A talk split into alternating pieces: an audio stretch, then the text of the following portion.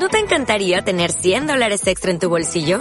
Haz que un experto bilingüe de TurboTax declare tus impuestos para el 31 de marzo y obtén 100 dólares de vuelta al instante.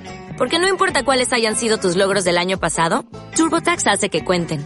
Obtén 100 dólares de vuelta y tus impuestos con 100% de precisión. Solo con Intuit TurboTax.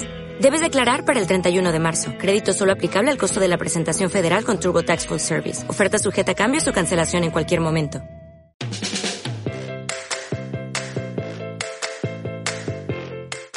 Trauma entre amigos. Bienvenidos a vuestro podcast Trauma entre amigos, un podcast para tratar de forma amena la traumatología en particular y la medicina en general. De la mano de cuatro amigos traumatólogos y emprendedores, compartiremos nuestro mundo de manera rigurosa, pero también de forma entretenida y divertida. Si estamos todos preparados, comenzamos. Amigas y amigos, bienvenidos a un nuevo episodio de vuestro podcast Trauma entre amigos. Y en esta ocasión en un lugar paradisíaco. Estamos en Gijón, en un mes de noviembre, aunque quizá lo escuchemos esto en el mes de agosto. No importa, en el norte de España el mes de noviembre tiene esa peculiaridad de que hace un clima como lluvioso romántico. Me encanta. Y sobre todo me encanta venir hasta aquí para encontrarme con un gran amigo. Yo dedicar un programa a hablar con alguien a que considero amigo, más que compañero traumatólogo, es muy fácil. Es tan fácil que de nuevo Laia, eh, Manel y Mireia han decidido que, Alex, tira tú solo. Tira tú solo, que no te hacemos falta. Bueno, lo agradezco, lo que pasa es que nadie nos va a cortar. Y sin más os presento, se llama José Ángel Troitiño, para mí un rompedor, una persona, y no es por amistad, ya luego matizará lo que quiera, es una persona que trabajando en un hospital a las faldas de una montaña, en la ladera de una montaña, o sea, un hospital precioso, ha transformado la manera en cómo se plantea el mundo del pie y tobillo en el norte de España. Su visión, su anchura de miras, ha generado transformación, eso que tanto nos apasiona a los que vamos detrás de este podcast. Y no quiero seguir hablando porque además José Ángel tiene un discurso súper interesante. ¿Qué tal, José Ángel? Hola, buenas tardes. Gracias por tus amables palabras. La verdad es que se nota Sinceras que somos... y verdaderas. Sí, son de que somos amigos, pero yo te los agradezco igualmente. ¿Qué, ¿Qué me puedes contar, José Ángel? Tú llevas unos cuantos años ya en, en el mundo de la traumatología y tú un día decides que lo del mundo del petobillo, ¿qué te hace entrar en el mundo del petobillo? Bueno, es una pregunta sencilla, pero la respuesta a lo mejor no lo es tanto. La verdad es que yo salí de la residencia sin ningún tipo de formación en, en pie y tobillo. Es una, un defecto eh, común a mi generación y a las que vinieron después. No hay ningún tipo de tradición, como decías antes, en esta comunidad.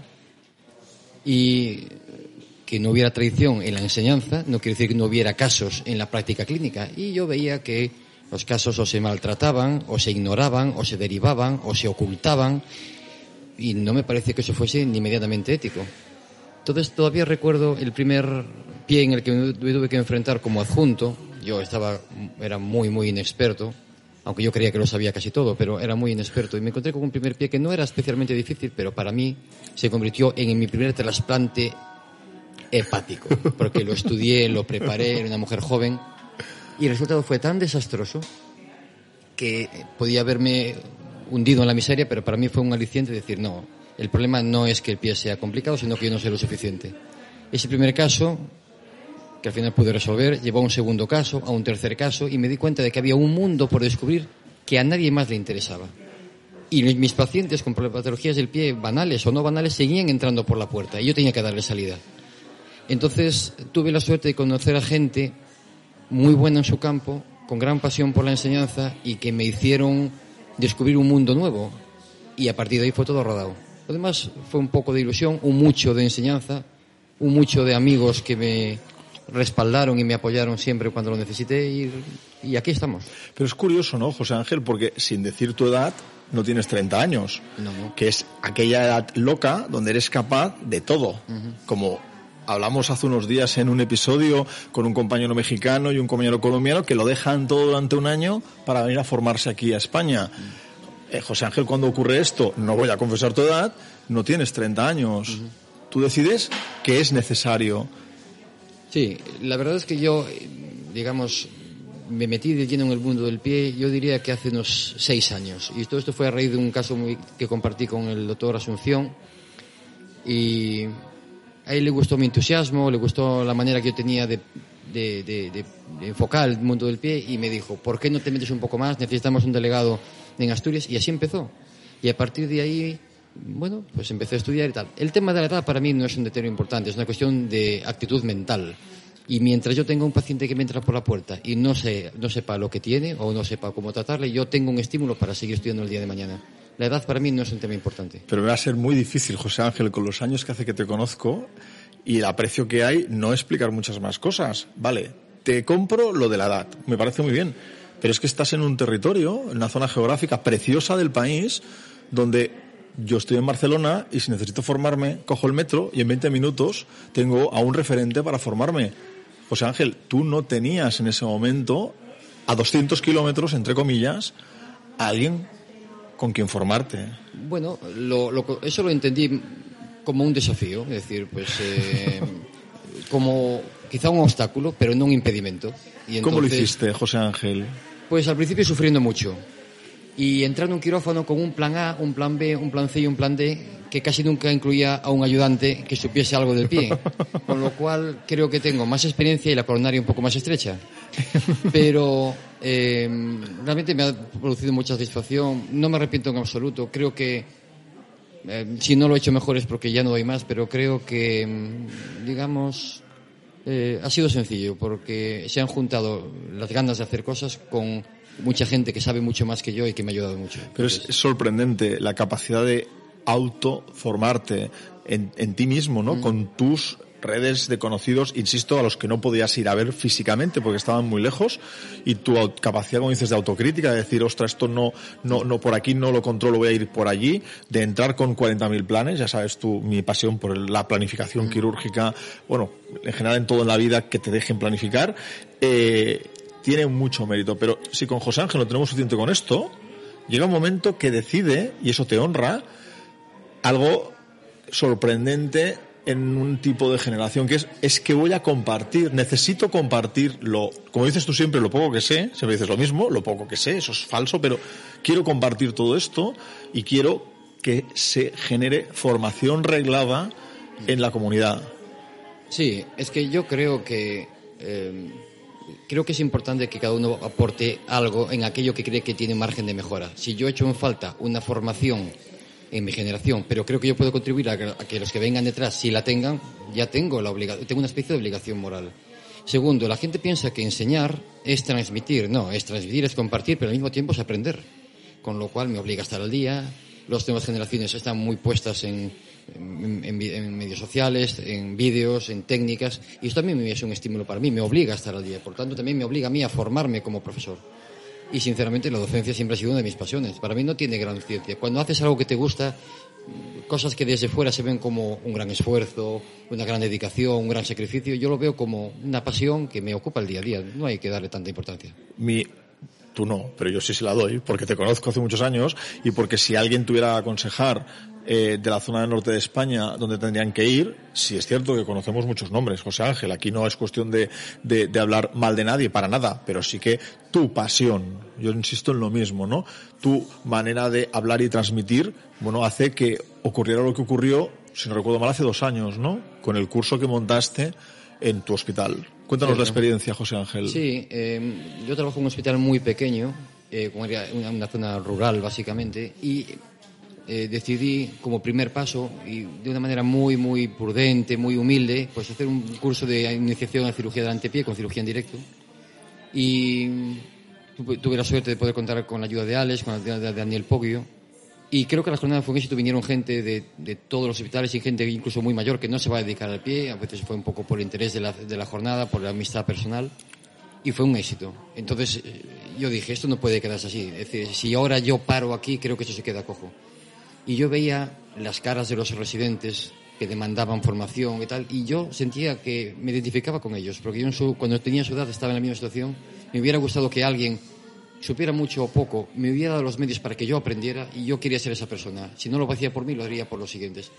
Y lo hago lo mejor que sé, con toda mi energía y, y sinceramente para mí es una pasión. No, no, ni es ni un trabajo ni una obligación, es una pasión.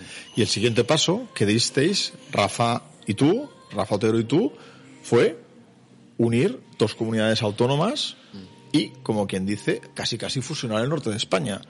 Decidisteis hace un año subiros al carro que desde Futanankel se os estaba eh, pidiendo por vuestra capacidad de llegada al, al alumno y entrasteis, hicisteis una formación como experience.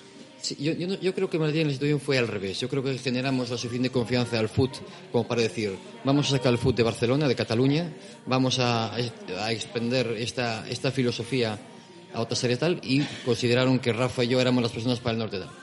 Y por tanto no fue tanto que nos subiéramos al carro, sino que nos subieron al carro y nosotros encantados, evidentemente. Fue una gran responsabilidad y un gran orgullo. Y, humildemente nos sentimos un poco familia, parte de la familia del fútbol, que compartimos la filosofía de la, de la docencia, de la, de la mejora constante, de, compartir eh, eh, conocimiento. Y la verdad es que Trabajar dos profesionales de la mano fue un éxito.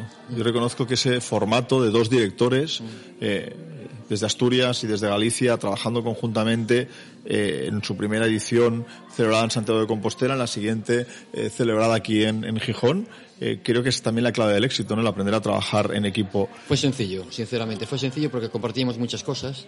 No hubo ningún tipo de ego. El trabajo se distribuyó automáticamente sin necesidad de ni, ni hablarlo. Nos complementamos bien, tenemos dos caracteres compatibles. Y sinceramente fue lo, más complicado de todo fue esa especie de obligación moral que teníamos de responder a la confianza que habían en nosotros Futadánquel, que está acostumbrado a tratar con gente de muchísimo nivel, con profesores de grandísimo nombre y calidad y, y nos daba un poco de pudor, sinceramente, la posibilidad de que nuestro nombre apareciera en la misma lista que esas personas. Eh, creo que el de Santiago fue un curso muy interesante, creo que mucha gente le supuso eh, una apertura de ojos para ver un mundo nuevo. Y esta es la segunda parte, un poco por contrapeso, primero Galicia, luego Asturias. Y la verdad es que estamos muy orgullosos. Da mucho trabajo porque hay que vencer una inercia secular de ausencia absolutamente de, de formación, de interés, de escuela y todo esto, vencer muchas reticencias, que, si el pie es una cirugía menor, que si el pie es una patología extraña, que si el pie es lo que rellena los partes de cosas un poco más chulas. Entonces, eh, poco a poco lo estamos haciendo. Creo que si no lo hacemos nosotros, hemos sembrado la semilla para que los que vengan detrás reclamen el puesto que merecen. Y si conseguimos que hoy seamos dos y dentro de diez años sean seis, creo que mi trabajo va a haber valido la pena.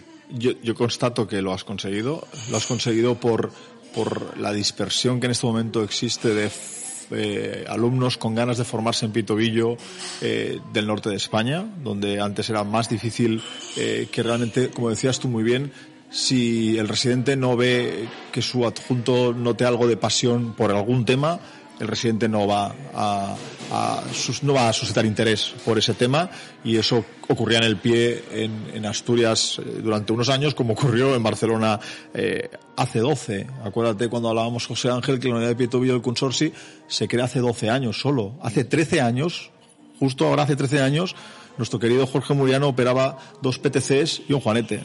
Y el Juanete era, como dices tú, un relleno de programa, ¿no? Al final, eh, a mí me ha encantado vivir el renacimiento de, la patología de pie y tobillo en el norte de España de tu mano. Estoy, encantado porque he visto que la obra que creó Jorge en su momento en, en CSI creció, se puede reproducir en cualquier sitio. Y el hecho de veros de director es un orgullo infinito, ¿no? De decir, bueno, esa humildad que siempre te caracteriza, es que es una constante. José Ángel siempre considera que eh, es un honor ser director de según qué profesores. Bueno, para nosotros es un honor tenerlo de director. Solo, y para acabar, me gustaría hacerte una pregunta. Tú ya eres sabio, eres sabio y llevas muchos años en esto. Eh, ¿Crees que el pietobillo ha venido para quedarse definitivamente? Sin ninguna duda. ¿Y cómo conseguimos que cómo conseguimos que en- hacer entender a todo el mundo que el pie tobillo es un mundo? Al final no quiero transmitir ¿eh? que la rodilla es una cosa, la cadera es otra. O sea, no quiero cometer el error de que los que nos dedicamos al mundo del pie tobillo pensamos que somos un latifundio. No, no, somos todos traumatólogos. Pero sí es cierto, y en algunos episodios hemos discutido sobre la, causa-efecto que tiene el mundo del pie tobillo. La, casuística, ¿no? O sea, tú tienes un problema más arriba que te genera un problema en el pie tobillo. Si no arreglas el problema más arriba, no vas a arreglar el pie tobillo. Y eso creo que ocurre en el 90% de la patología de pie tobillo. ¿Cómo conseguimos mantener eso y esa pasión que transmitís a algunos con el pie tobillo? Pues yo creo que mm, ya está hecho ese trabajo. Porque yo creo que la gente que sale del foot and que conoce el foot and o que conoce la patología del pie, eh, sale del curso, vuelve a sus hospitales y es la gente que va a exigir mañana y pasado a sus adjuntos, a sus jefes de servicio, que el pie tenga su espacio propio. Entonces, quizás no podemos cambiar las cosas nosotros directamente, pero hemos generado la semilla de la discordia, digamos, de la inquietud, de la necesidad de darle su espacio propio, de demostrar a las, a las gerencias que un 15 o un 20% de todo lo que va a entrar por la puerta de traumatología tiene que ver con el pie, que tiene que tener su espacio propio. Yo creo que esa semilla. Yo creo que ahora nos queda mantener el nivel, por supuesto, y recoger frutos. Y si nos recogemos nosotros, en unos años se verá. Yo creo que el, la semilla está plantada. Qué grande. Ese es un gran final para este rato que hemos compartido, porque sí es cierto, hace unos años, para formarte de manera íntegra en según qué eh, subespecialidades tenías que desplazarte muchos kilómetros. Y ocurría incluso en Cataluña, que tenías que irte a Madrid. Y ahora, como tú dices, se ha sembrado la semilla de la formación pero además se ha creado una red de profesionales que saben, que quieren y desean transmitir ese conocimiento desde la proximidad. Yo siempre he dicho que, a pesar de que los nuevos formatos, redes sociales, la inmediatez del móvil, la presencia, eh, la gente la demanda. La gente quiere tocar a José Ángel, quiere estos formatos que ahora José Ángel ha diseñado de discusión de casos clínicos entre dos personas, trabajarlo en el software y explicarle la experiencia a la gente y que la gente comparta esa experiencia con él. Eso desde cursos solamente online no lo vamos a, a conseguir. Yo creo que se ha conseguido en aquí, ¿no? Habéis creado escuela y una red de formadores yo, José Ángel, agradecido de pasar este, este rato contigo. No sé si quieres comentarnos alguna cosa más. No, yo creo que todas las veces que os agradezca esta oportunidad van a ser pocas. Creo que sepáis que no enseño, yo aprendo con esto. Y creo que eh, cada segundo que le dedico a esto para mí es un segundo bien empleado. Eh, no concibo ya mi vida profesional sin el concepto de la docencia, sin la posibilidad de exportar esta idea del and a otras partes de la traumatología, a otras partes de la docencia mi disposición para la siempre es absoluta y la verdad es que me siento muy respaldado. Para mí esto es un placer estar aquí y muy cómodo. Grandes proyectos nos quedan todavía por, por realizar, José Ángel, porque cuando llegas según qué etapa de la vida y sigues notando el gusanillo de la emoción, eh, cuando vas a hacer una formación, esto genera más ganas de hacer más cosas. Gracias, José Ángel, muchas gracias por todo. Gracias. Y en el próximo capítulo nos acompañará de nuevo el doctor Alberto Ruiz, que junto a Alex Santamaría hablarán sobre Alux valgus, cuándo y cómo operarlo.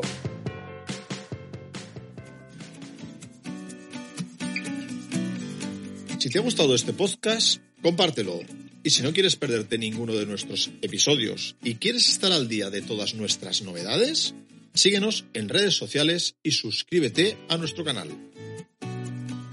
Y si además quieres dejarnos tu opinión o sugerirnos temas para futuros programas, escríbenos al correo traumaentreamigos.gmail.com Y hasta aquí el capítulo de hoy de Trauma entre Amigos. Recuerda que puedes escucharnos donde y cuando quieras. Te esperamos muy pronto aquí en Trauma entre Amigos.